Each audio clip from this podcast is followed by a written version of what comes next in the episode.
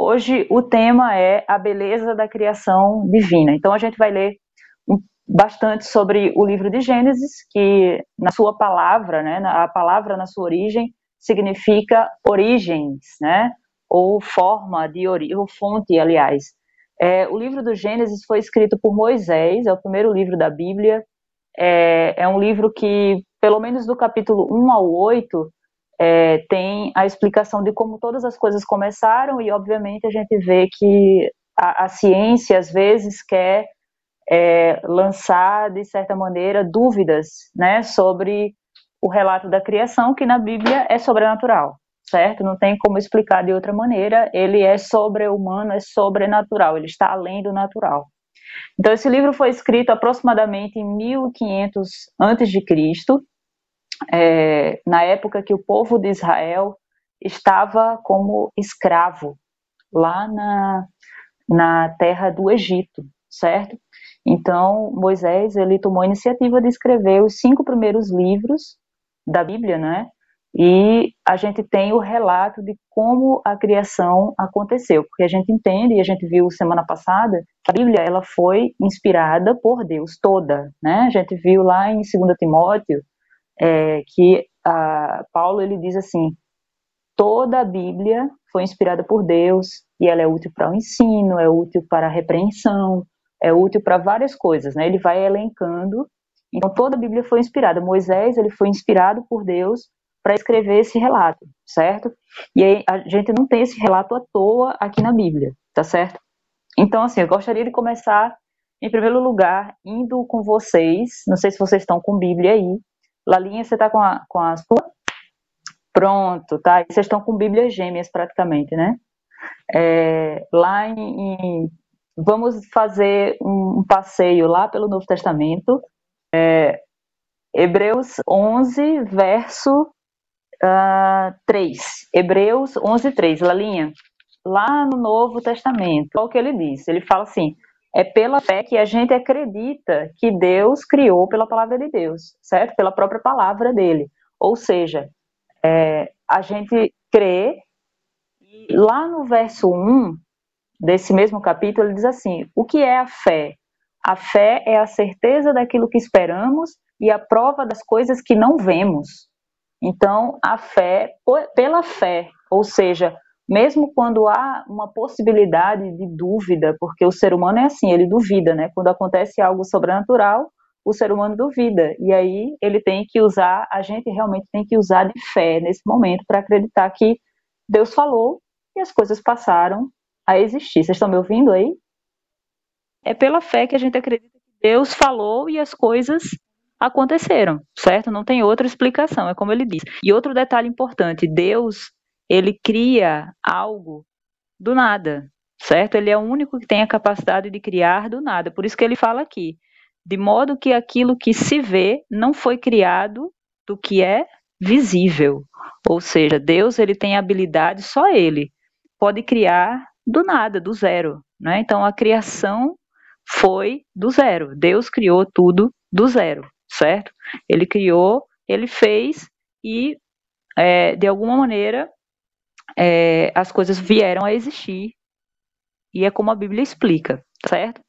Então a gente vai lá para o Gênesis, aí a gente volta para o Gênesis mesmo, para ver o começo, como é que aconteceu de fato esse comecinho, certo? E aí é possível que vocês tenham dúvidas e é importante, quando essas dúvidas aparecerem, se aparecerem, vocês perguntarem, tá certo?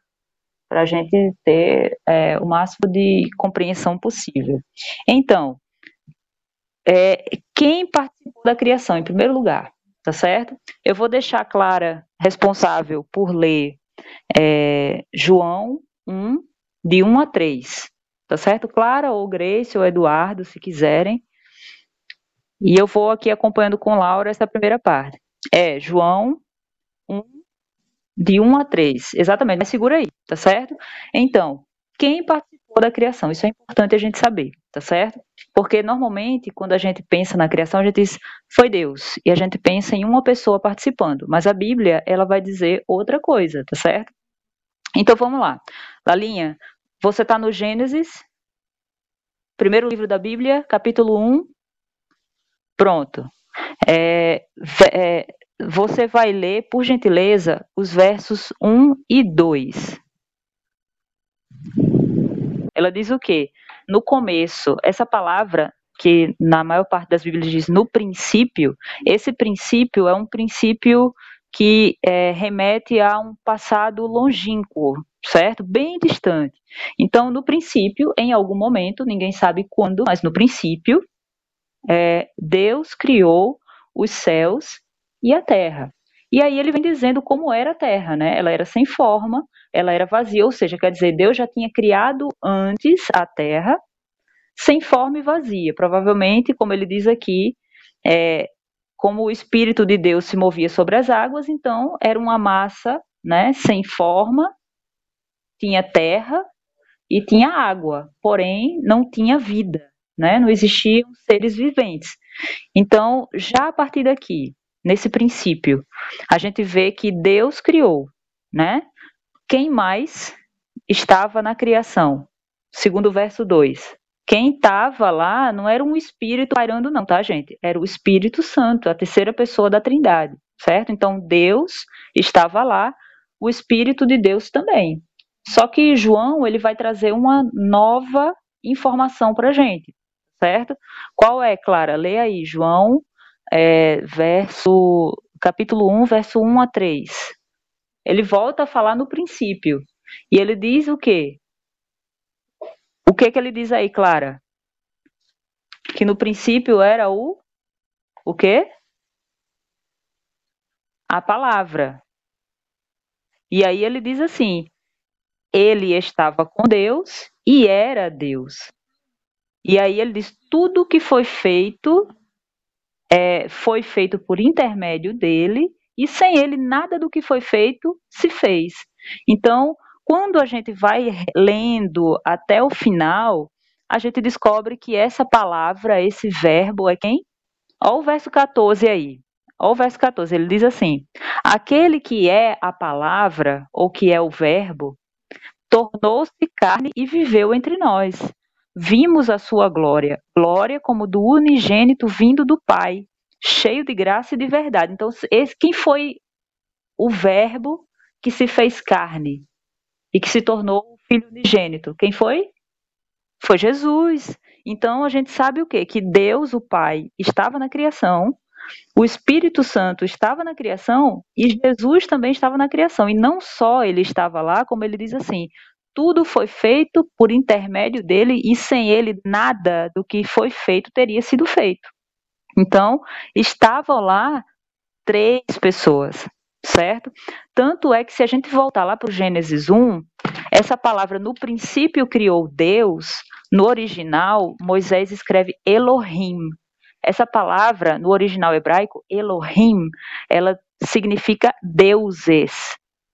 Eloi é Deus no hebraico. Elohim é deuses.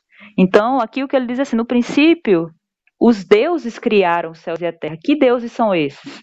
Deus o Pai, Deus o Filho e Deus o Espírito Santo. Foi a Trindade, certo? Então, quem criou tudo foi a Trindade. Eles fizeram um trabalho em conjunto, certo? Então, nesse caso, quem participou da criação foi Cristo foi é, quando ele, antes dele encarnar aqui, né, antes dele vir em carne, o Pai e o Espírito Santo, certo? Então essas foram as pessoas que foram é, participaram da criação. Dúvidas até aí? Ele era Deus. Ele era Deus. Agora a gente não sabe, a gente não sabe qual é a materialidade de Deus, certo? Não é que ele era espírito, a gente não sabe. Como é, de que é feito Deus, de que matéria, a gente não sabe. Mas a gente sabe o quê? Que ele era Deus também, certo?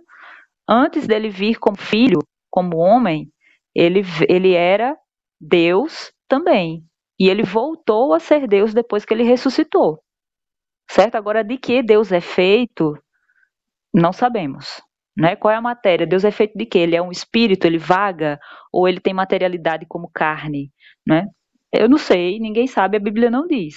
A gente só sabe que existe essa Trindade, tá certo? E que ele nos criou a semelhança dele ou deles, no caso, né? porque no verso que a gente vai ler, ele vai dizer assim: façamos o homem a nossa imagem e semelhança. Então a gente entende o quê? Que provavelmente Deus tem alguma semelhança com a gente. Antes de Adão e Eva caírem, né? Obviamente. É, a, a, natureza era diferente na época que o Éden foi, é, na, na, época que ele foi é, dado para o homem, tá certo? Mas a gente vai ver tudo isso, tá certo? Ficou claro aí, Eduardo? É, a gente não sabe do que Deus é feito, mas a gente sabe que ele nos criou a, a semelhança dele. Então a gente se parece de alguma forma com ele, ou pelo menos se parecia antes do pecado. Tá bom? Ah, sim, a gente não, é, a gente não tem como confirmar, né? Pelo menos a, a, a forma de Deus, a aparência de Deus, a gente não tem como afirmar, a gente só tem como dizer através do que o relato diz. Né? Então, assim, ele deve ter alguma semelhança com a gente, porque ele diz que nos fez a imagem e semelhança dele. Mas a gente não tem como dizer exatamente como ele é. Mas vamos lá, passando para frente. Como foi o processo da criação, tá certo? E é aqui onde as pessoas realmente tentam é, dizer que o relato, tem gente que acredita no evolucionismo teísta, ou seja, mistura evolucionismo com criacionismo para ver se dá uma combinação aí né, para ver se tem pessoas que acham que o dia que Deus criou, né, não era um dia literal, mas que um dia talvez correspondesse a é, fosse um símbolo de muitos anos, de um período longo. E a gente vai perceber que todas as vezes que Jesus, que, que aliás, que Moisés escreve aqui falando sobre dia, ele fala no hebraico Yom, ele escreve a palavra Yom, que seria tarde e manhã, ou seja, um dia de 24 horas. Ele não deixa dúvida isso. No hebraico não tem essa dúvida, entendeu? Então é um dia literal. E aí a evolução começa a colocar questões, né? Porque, por exemplo, hoje a gente tem as datações radiométricas, né? É, principalmente pelo carbono 14, que diz que, por exemplo, é, a Terra ela tem aproximadamente 4 bilhões e 500 milhões de anos, aproximadamente. Né? E quando a gente vai observar a história bíblica, a gente não vai muito longe, a gente não vai é, mais do que milhares de anos. Então, uma explicação para isso é justamente porque, se a gente for pensar aqui, Deus, por exemplo, diz assim: no princípio, Deus criou os céus e a terra. Ele criou os céus e a terra em algum momento, que pode ter sido há bilhões de anos mas ele decidiu dar forma a esse planeta e a colocar vida nele há pouco tempo atrás, certo? Então, assim, a, o que ele diz aqui, a Terra era sem forma e vazia. Ele criou a Terra, como ele criou outros planetas que não têm vida também, que não têm condição de ter vida, e ficou lá. Por quê? Não sabemos. Não sabemos, mas ele diz assim, havia trevas, né? E o Espírito de Deus parava sobre as águas. Então era uma coisa bem confusa, né, a Terra nesse período, mas ela existia em um princípio longínquo. Então pode ser que sim, que essas datações radiométricas elas afirmem exatamente o que a Terra é antiga, as rochas são antigas. Por quê? Porque foi criada há muito tempo atrás. Porém, a vida não foi criada há tanto tempo assim. Tá certo? A vida mesmo, segundo a Bíblia, ela não foi criada há tanto tempo assim. Foi há alguns milhares de anos, não milhões ou bilhões, como é, as pesquisas apontam, tá certo? Então, vamos lá. É, vamos, vamos por partes, tá certo? Vamos para o primeiro dia. A gente vê aí, Lalinha está no, no, no verso, está aí no, no capítulo 1 já, Clara, eu imagino também. Então, do verso 3 até o 5, o que é que é dito aí sobre a criação? Ele separou de noite. No caso, houve luz, né? Esse é foi o que foi criado no primeiro dia. É bom a gente entender isso, é muito interessante essa questão, porque se a gente for para a física, né? Se alguém perguntar para um físico, existe escuro? Ele vai dizer, não, existe ausência de luz, né? Ou existe calor? Ele diz, não, exi aliás, existe frio? Não, existe ausência de calor. Então, o que é a treva, o que é o escuro? É a ausência de luz. Então, o que foi, qual foi a primeira providência que Deus tomou? Foi lançar luz, provavelmente a luz que já vinha dele, a luz que ele emana, certo? Então eles haja luz, mas ele começou a criar as leis naturais que iam reger e que regem até hoje o nosso planeta. E aí ele diz, foi tarde e manhã o primeiro dia, né? Isso aí é, seria a parte, a parte clara do dia, e aí o dia começa na parte escura. Né? A gente, a partir da Idade Média, que começou a marcar o início do outro dia a partir de meia-noite, que é uma loucura, né? Da meia no meio da noite começa outro dia. Para é, antes, antes da Idade Média, principalmente, as pessoas é, só, só existia o dia assim, parte clara. E aí terminou a parte clara, que é no pôr do sol, aí começa a parte escura, é outro dia, certo? Porque é o, é o momento que não dá para fazer atividade nenhuma. Né? Você não vai no escuro. Hoje a gente tem luz elétrica, a gente pode fazer tudo com a luz artificial. Porém, os primeiros não. Mas vamos lá. É, segundo dia, a gente tem os versos 6 a 8. Então, o segundo dia, o que foi que aconteceu no segundo dia? Ele separou as águas, né? Separou aquilo que estava em cima daquilo que estava embaixo, né? Era essa, essa precipitação que existia, né, no céu. É, ele separou. Aquilo que era céu, ele deu o nome firmamento, né? E aquilo que era terra, ele separou e cada um ficou no seu lugar, tá certo? Você vê que era uma coisa realmente sem forma, vazia, meio confusa, e ele começou a colocar ordem certo? Então a gente vê o céu e vê a terra sendo separados aí. Então esse foi o segundo dia. E o terceiro dia, versos 9 a 12. Então o que aconteceu nesse dia terceiro? O que foi que Deus fez? No segundo ele separou as águas do firmamento, né? Ele criou o céu e depois ele criou, assim, ele separou essas águas, as águas que estariam aqui no nosso planeta Terra. Aí o que, que ele faz no terceiro dia?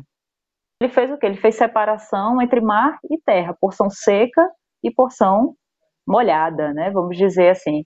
E aí, além disso, ele fez mais o quê?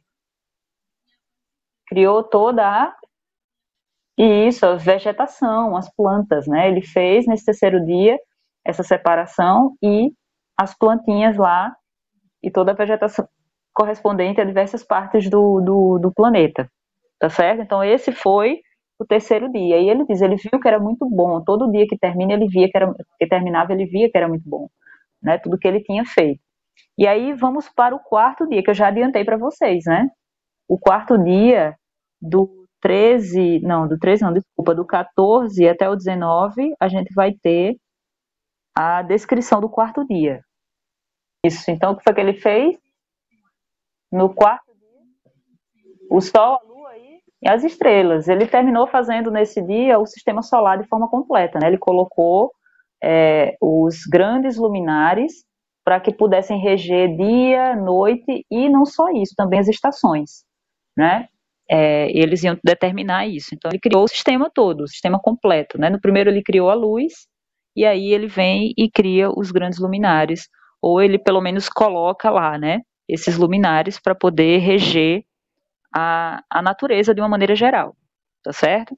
Aí vamos para o quinto, a gente já está terminando essa parte aqui, tá bom? Mas é importante que a gente veja tudo isso parte por parte. Quinto dia, versos 20 a 23. Exatamente, e agora, então, ele já tinha povoado, já tinha criado vegetação, plantas, não sei o que, o que é que ele faz?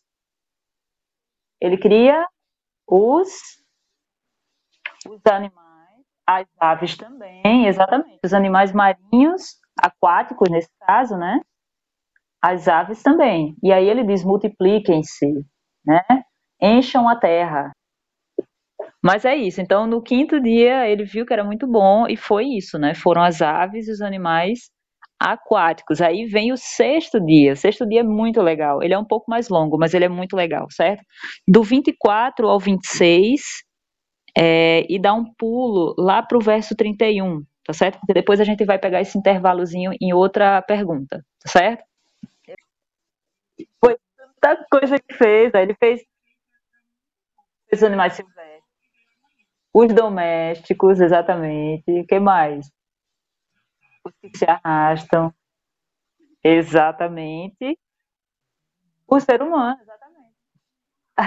A cereja do bolo, né? o ser humano, o ápice da criação, fomos nós, né? E ele diz assim que fizem, façamos a nossa imagem e semelhança, como tem na Bíblia de vocês, parecidos com a gente, né? Ele diz assim, façamos parecidos com a gente. E qual é a função desse homem? Dominar sobre os peixes, sobre as aves, né? Mas esse domínio que Deus dá é um domínio de guarda, não de um domínio de manter a força, o controle sobre a natureza. É simplesmente foi uma responsabilidade que Deus transferiu, né? Dominar sobre, é, nesse caso, é justamente é, uh, o homem ele tem essa função de guardar, de cuidar da natureza e não de destruí-la, tá certo? A gente às vezes não, a gente na verdade perdeu completamente essa noção, né, do que Deus criou a gente para fazer com a natureza. Mas vamos lá, e no sétimo dia, o que aconteceu? Mas não só isso, fez mais duas coisas. Que vai, tá lá, ó, tá no, já tá no capítulo 2, tá certo? Dos versos 1 a 3. Exatamente. Então, o que que tá, o que foi que Deus fez no sétimo dia? Ele fez três coisas. Ele descansou, abençoou e santificou. Exatamente. Primeiro ele descansou. Aí a gente fica com aquela pergunta de sempre, né? Deus cansa para ele ter descansado? Deus tem poder para tudo. Ele é o Todo-Poderoso. Ele, ele, ele, ele cansou, será, da criação? Ele santificou. Isso é tornar sagrado. Santificar, tornar sagrado, que é separar, certo? Domingo foi o primeiro dia. Como a gente chama hoje domingo, né? Hoje a gente chama de domingo. Na época ele só chamou primeiro, segundo, terceiro. E aí é, é, ele descansou porque ele, ele descansou para dar exemplo, né? E aí ele colocou uma bênção sobre o sétimo dia e também o santificou. Aí tem muita gente que pergunta assim, como é que hoje, será que esses dias não se perderam, né? Lá, será que de fato o sétimo dia não, não se perdeu a contagem? É, e, e tem um, um observatório, o, o, maior observatório que existe hoje na Inglaterra, né?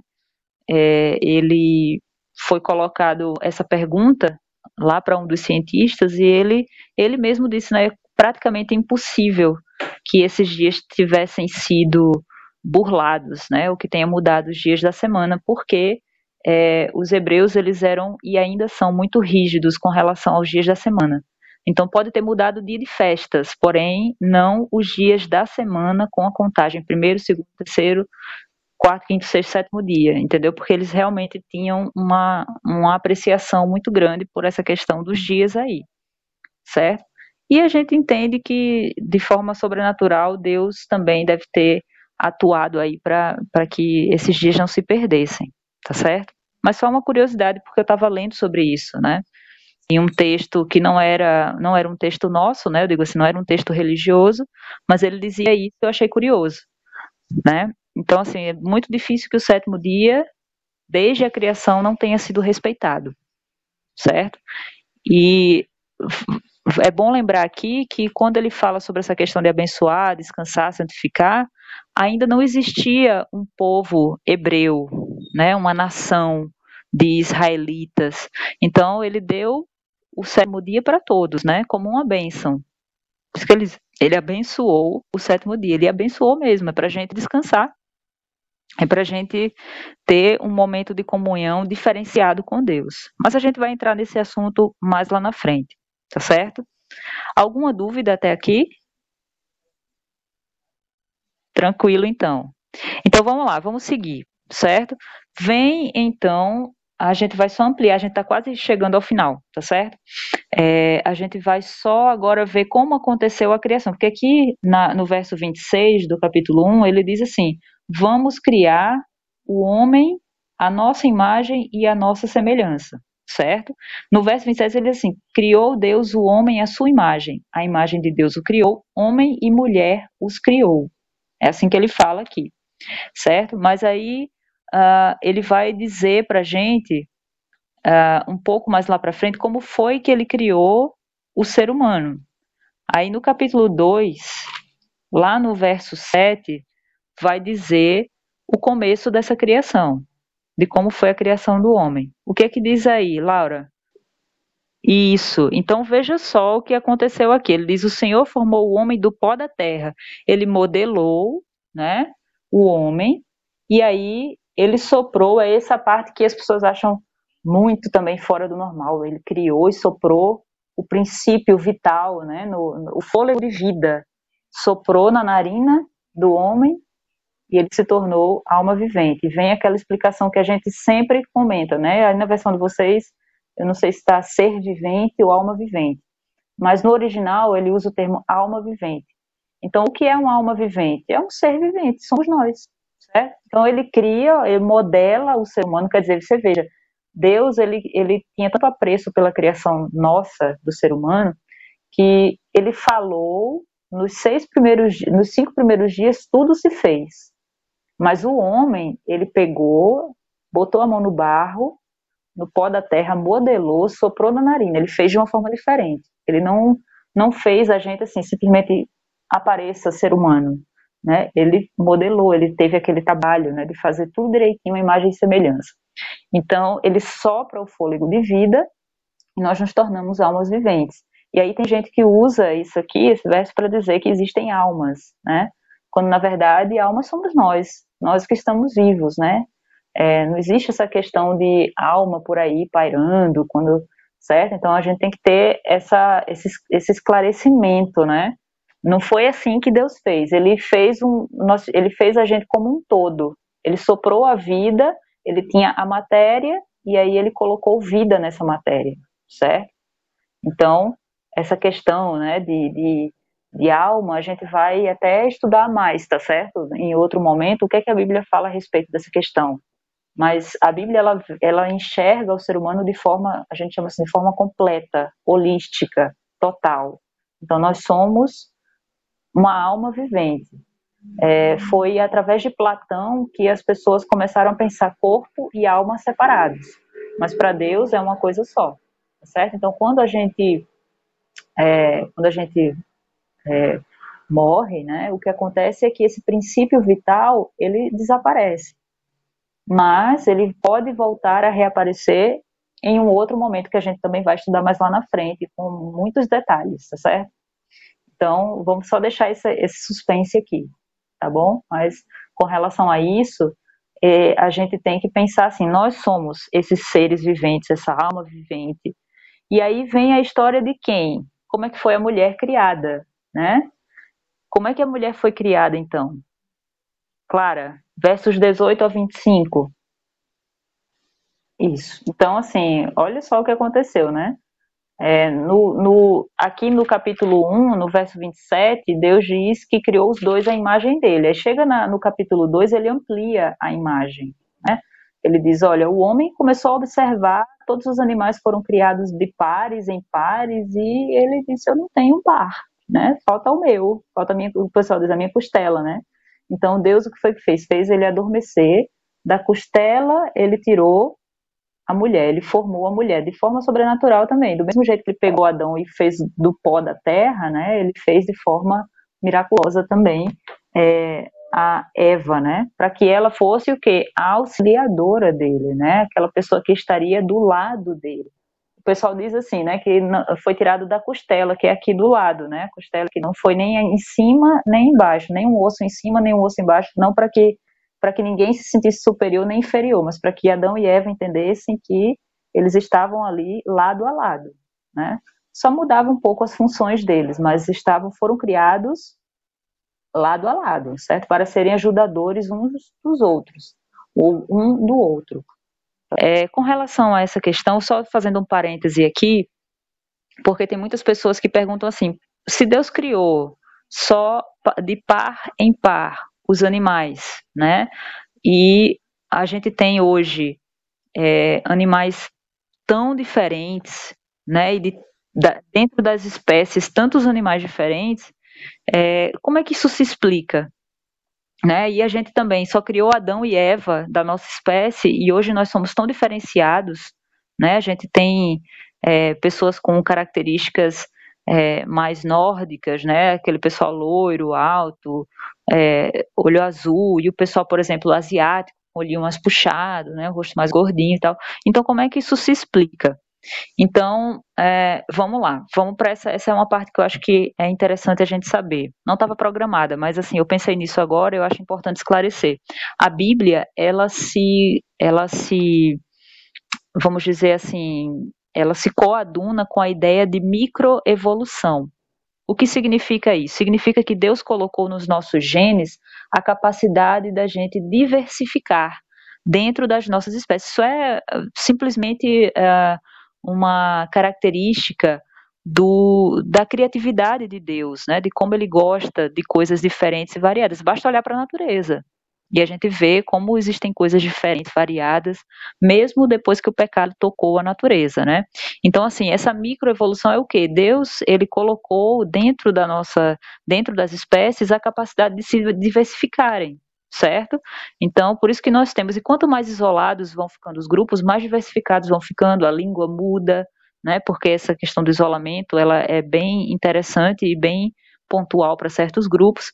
Então, assim, Deus ele, ele criou essa possibilidade de microevolução, ou seja, de que, por exemplo, um, uma espécie de, de símios ela possa ter vários, é, uma variedade muito grande, né, dentro dela, ou enfim, de outros animais. O que a Bíblia não corrobora é a questão da macroevolução, ou seja, uma espécie se transformar em outra. É tipo assim, um cachorro virar borboleta, entendeu?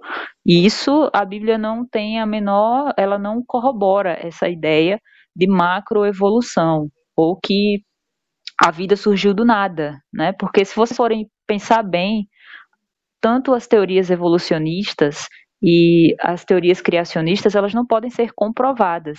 A gente não pode testar, a gente não pode chegar e dizer assim, ah, o pessoal que afirma que houve o Big Bang. A gente não pode simplesmente voltar lá atrás e dizer, ah, foi assim que aconteceu, porque o Big Bang teria sido um evento único, né? Ele aconteceu aquela explosãozinha, né, da partícula de Deus, que é do tamanho da cabeça de uma agulha, e as coisas foram se formando segundo a teoria evolucionista. E por isso que é uma teoria, tá certo? Porque não existe comprovação. E existem as teorias criacionistas, das quais a, a, a Bíblia ela tem essa, essa ideia né, do, do Gênesis. Então, que também não pode ser comprovado. A gente não pode simplesmente chegar e dizer, ah, vou comprovar agora que Deus falou. Foi um evento único. Aconteceu em um espaço e tempo específicos. É. Mas é interessante, pronto, uma coisa legal que Eduardo falou aí, a questão da explosão, por exemplo, né? Porque o, o Big Bang, ele teria sido uma explosão e a partir dessa pequena explosão teria acontecido o quê? Uma evolução. Só que existe a segunda lei da termodinâmica, é a lei da entropia. Quem estudou física aí deve lembrar, Eduardo deve lembrar mais do que a gente, mas a segunda lei da termodinâmica é a lei da entropia. E ela diz o quê? Que tudo está se é, está em decomposição ou em deterioração. Então, como é que a gente pode dizer que a teoria da evolução ela é algo plausível se tudo na Terra está se deteriorando? Entendeu? Então, como é que eu vou dizer que a partir de uma explosão as coisas começaram a se desenvolver? Entendeu? Quando na verdade o que a física prova é que a Terra está em um processo de deterioração. Entende? A gente, por exemplo, tudo está em deterioração. Então, eu compro uma calça, ela não vai ficando mais nova, ela vai ficando mais velha. Né? Tudo vai ficando mais velho. Então, uh, é uma, algo que assim, é difícil de explicar para a teoria da evolução né? E assim, requer muita fé para acreditar no evolucionismo também, certo? Porque a Bíblia ela fala e ela corrobora a questão da microevolução, ou seja, a, evolução dentro das espécies. Agora, para você dizer que houve uma explosão e aí tudo veio a se desenvolver, realmente você precisa de uma fé também muito, muito grande, acho que até maior do que acreditar em um criador, né? Porque tudo evidencia que houve uma criação, né? Toda a natureza ela mostra ou ela revela é, o potencial criativo de um design inteligente, de alguém que criou, de uma, de um, uma mente pensante que estava por trás de todo o projeto, certo? Então, só para colocar aqui em perspectiva essa questão, tá certo? É, a gente está quase no finzinho, tá, gente? Tá mesmo. É, a gente vai só ler mais duas coisas para a gente terminar aqui certo? Semana que vem a gente vai falar sobre a origem do mal. E é um tema muito massa. Muito massa mesmo. Vamos lá. O que foi que Deus deu de presente para o primeiro casal? Eu já dei, eu já entreguei essa pergunta para vocês, tá certo? Eu já falei sobre isso. Mas vamos só ver aqui para que a gente entenda qual é a nossa função aqui e que a gente não está cumprindo ela lá tão direitinho, tá bom? É, Gênesis 2, capítulo, ou verso 8. 2, verso 8. É, então, o que aconteceu? Deus colocou o homem e ele deu de presente para o homem o quê? Um, um jardim, né? Era a porção de terra que eles conseguiam ali cultivar, que ele fala aqui, né? Foi para que que ele colocou o homem no jardim do Éden? Para cuidar dele e também para cultivá-lo, né? O trabalho sempre foi plano de Deus, né? E, e, sempre vai ser, porque todas as referências que se fazem ao, a Nova Jerusalém também se fala em trabalho, né? Só que o que acontecia aqui com Adão e Eva era interessante, porque eles, eles não cansavam, né? O trabalho, a, o cansaço ele só veio depois do pecado, a fadiga. Né? Mas eles, é, eles cuidavam do jardim, eles deram nomes para os animais, para as espécies, enfim, essa era a função deles. Então eles tinham que guardar e cultivar, que era exatamente a função que ele tinha colocado para que a terra toda fosse conservada. Né? Ali era só uma pequena porção. E aí qual foi a condição, porque Deus criou o homem à sua imagem e semelhança, criou o homem imortal. Então, o que aconteceu? Como é que o homem poderia manter essa característica, né? Como é que o homem poderia manter a sua imortalidade, a sua vitalidade? Quais foram as condições que Deus impôs? Aí a gente vai ver dos versos 15 a 17. Lalinha já leu 15, né? que fala assim: o Senhor Deus colocou o homem no jardim do Éden para dele uh, cuidar e cultivar. Então, qual foi a condição que Deus propôs? Não a maçã, o fruto, né? A árvore, né? Porque a maçã, na verdade, foi uma invenção nossa, né? O que aconteceu foi, a condição que Deus colocou foi é, que ele deveria cuidar do jardim poderia comer livremente de qualquer árvore, mas não especificamente da árvore do bem e do mal. Porque o que aconteceria se eles comessem dessa árvore? Certamente morreriam. Exatamente. Deus estava, de fato, testando a fidelidade deles. É, até porque eles teriam testados. É, é interessante, eu vou só colocar o contexto, porque no céu já estava acontecendo uma batalha. Então Deus ele colocou essa pequena prova para os seres humanos, porque eles sabiam que eles iam enfrentar uma prova muito maior, que era a prova da tentação de Satanás. Certo? E foi o que aconteceu, né? Então Deus disse assim: olha, não coma desse fruto, não faça, porque a partir do momento que você comer desse fruto, você vai também ficar conhecendo o mal. Você só conhece o bem, você vai conhecer o mal também. Tá certo? Então é a partir daí que a gente vai ver a entrada do pecado no mundo, que vai ser tema da nossa próxima reunião, tá certo? Por, o, por hora aqui a gente conclui. É, e sabendo assim que Deus, ele nos deu de presente esse planeta para a gente cuidar, né?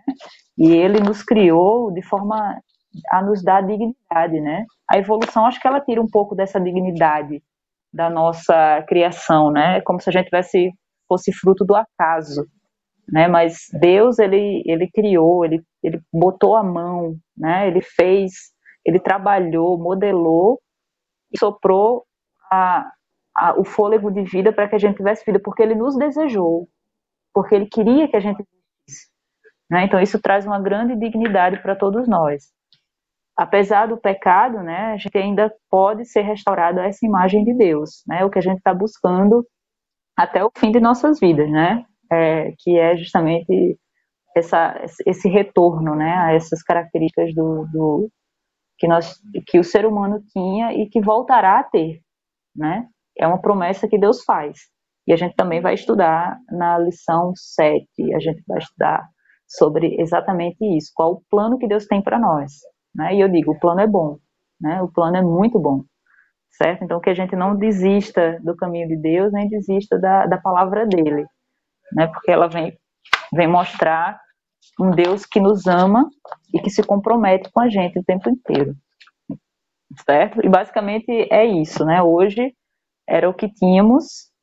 É uma pena que o pessoal não participou, nem Marileide, mas é, a gente retoma na semana que vem alguns aspectos, né, faz uma recapitulação e vai falar sobre a origem do mal, que é um tema que vai envolver muita filosofia, é, teologia, enfim, é um tema muito interessante mesmo. Vai ser bem legal mesmo. Eu posso garantir isso para vocês, vai ser muito legal. Mas é isso, gente. Realmente era o que eu queria passar para vocês. É, existem muitas questões, muita coisa boa que dá para estudar sobre esse tema aqui, que dá para ampliar, né, sobre esse tema. A arqueologia ela vai ajudar a corroborar essas teorias, né, que a gente tem sobre a questão da, da, da formação do homem e tudo mais. Mas é, a gente pode conversar um pouco mais sobre isso na semana que vem. Acho que algumas outras dúvidas que eu esperava que fossem surgir hoje vão surgir na próxima semana, quando a gente for falar sobre uh, o surgimento do mal e tudo mais, então a gente conversa mais, tá certo? Mas é isso, gente. Vou deixar vocês dormirem. É, vamos só fazer uma última oração, tá certo? E aí a gente se encontra nessa reunião na próxima semana, certo? E eu vou tentar pegar com os meninos um horário bom para a gente fazer com eles. Mas vamos lá, vamos orar. Senhor Deus, nosso Pai amado, obrigada, Senhor, pelo teu cuidado, porque apesar de tudo, o Senhor nos desejou, o Senhor nos quis e o Senhor nos ama desde a eternidade. Então, ó Pai, nós te pedimos que o Senhor continue nos abençoando apesar de não merecermos, continue nos perdoando apesar de também não merecermos. Que o Senhor nos ajude a cada dia a entender que o Senhor projetou essa terra com um propósito e o propósito é a vida contigo na eternidade. Nós não percamos de vista esse objetivo e que nós possamos cuidar daquilo que o Senhor nos concedeu. Em nome de Jesus, nos dá uma boa noite. É que eu te peço e te agradeço. Amém. Amém. Então, gente, semana que vem, Deus abençoe vocês também. Semana que vem, estamos aí.